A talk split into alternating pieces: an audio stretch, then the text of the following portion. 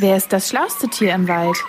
Na klar, der Kurzwelle Faktenfuchs. Oh. Wenn Menschen sich lange ungerecht behandelt fühlen, dann protestieren die meisten irgendwann dagegen. So wie Nelson Mandela. Der Südafrikaner hat sich gegen die Apartheid eingesetzt.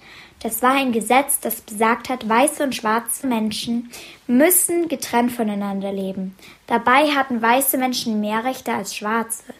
Jahrelang hat Mandela zusammen mit anderen Schwarzen protestiert. Irgendwann, circa vor 40 Jahren, haben beide Seiten einen Schritt aufeinander zugemacht.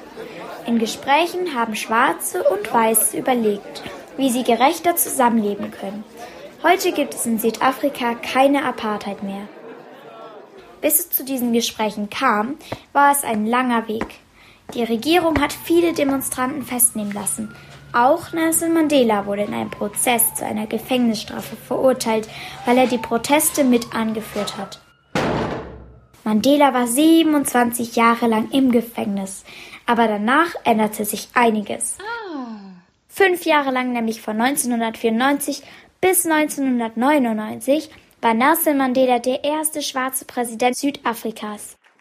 Seine Regierung hat sich weiter für die Rechte der Schwarzen stark gemacht und er hat sich besonders um Kinder und Schwangere gekümmert. Dafür, dass er die Menschen in Südafrika einander näher gebracht hat, wird er heute auf der ganzen Welt gefeiert.